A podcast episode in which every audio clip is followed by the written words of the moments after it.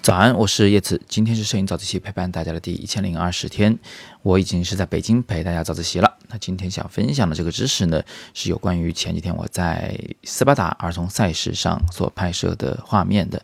这是一个什么样的比赛呢？这是一个儿童的障碍赛啊。这个赛道在体育场内、体育场外都有，你要钻过很多的障碍，要滑下巨大的滑梯，带着一身的泡泡水呢，你还要去攀爬障碍。经过重重困难以后，最后呢是要翻过一个巨大的充气游泳池，冲向终点线。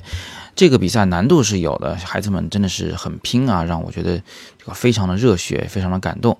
那为什么我会去拍呢？因为卡图深圳摄影会的小伙伴们和赛事主办方达成了这样的合作啊，我们去帮他们拍摄照片。我觉得这个机会呢真的是非常难得，所以呢我就带队啊，带着小伙伴们一起去拍了。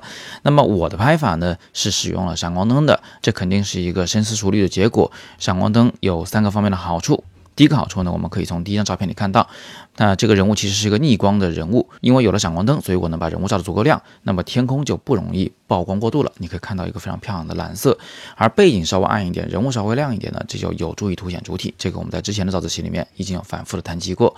那么闪光灯的第二个好处呢，是它可以把运动的事物给凝固下来。不管你运动的有多快，不管你快门速度有多慢，闪光灯只在一瞬间照亮主体，所以它永远都是被凝固下来的。那么有关这一点呢，你可以看第二张照片，这个孩子是从游泳池上翻下来以后啊，没有站稳，摔倒在地，屁股刚刚着地。你可以看到他的那个手的指尖部分还甩出了水滴，凝固在了空中。在画面的右上角，那双紫色的鞋子的后方也有带出来的那个水泡泡啊，在空中飘舞。所以这是闪光拍摄运动场景的第二个好处，它可以凝固其快速运动的物体。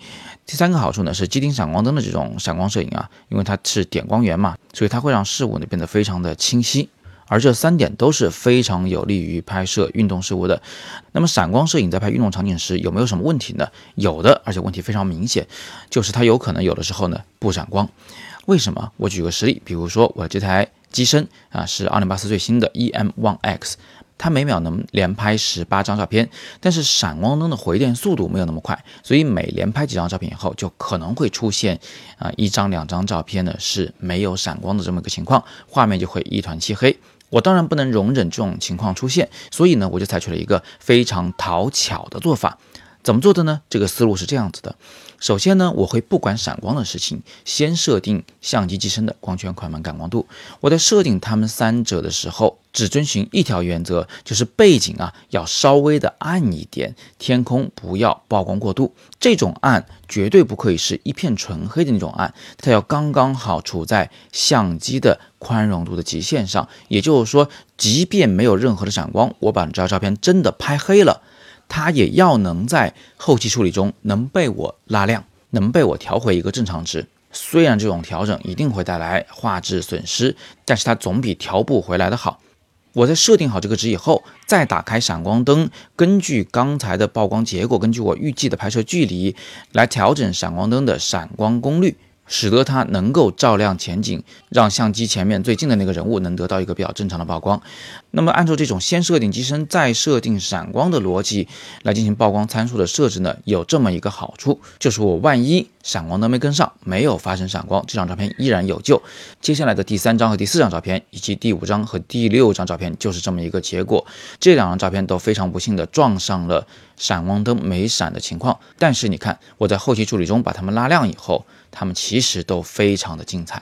最后再总结一次，在高速连拍时，为了防止闪光灯跟不上连拍速度，有的时候不闪光。为了防止因为这种情况而没拍到最佳瞬间，我们可以先设定相机的曝光三要素，使画面偏暗，但是不要绝对的曝光不足。然后我们再打开闪光灯，调整闪光强度。那这样一来，如果闪了光，我们就能压暗背景；如果没闪光，这张照片依然有救。好的，那今天我们就聊这么多。如果你也想跟我们一起去拍摄这样的场景，有这样难得的练习机会，想和小伙伴们一起玩摄影，如果你也恰好在深圳或者是北京的话，欢迎加入我们的深圳或北京摄影会。卡图的摄影会呢，是由我们的粉丝们自主发起的非盈利性的社团组织。在今天的帖子底部，我们有给出二维码，欢迎大家扫码申请入群。今天是摄影早自习陪伴大家的第一千零二十天，我是叶子，每天早上六点半，微信公众号“摄影早自习”，不见不散。Thank you.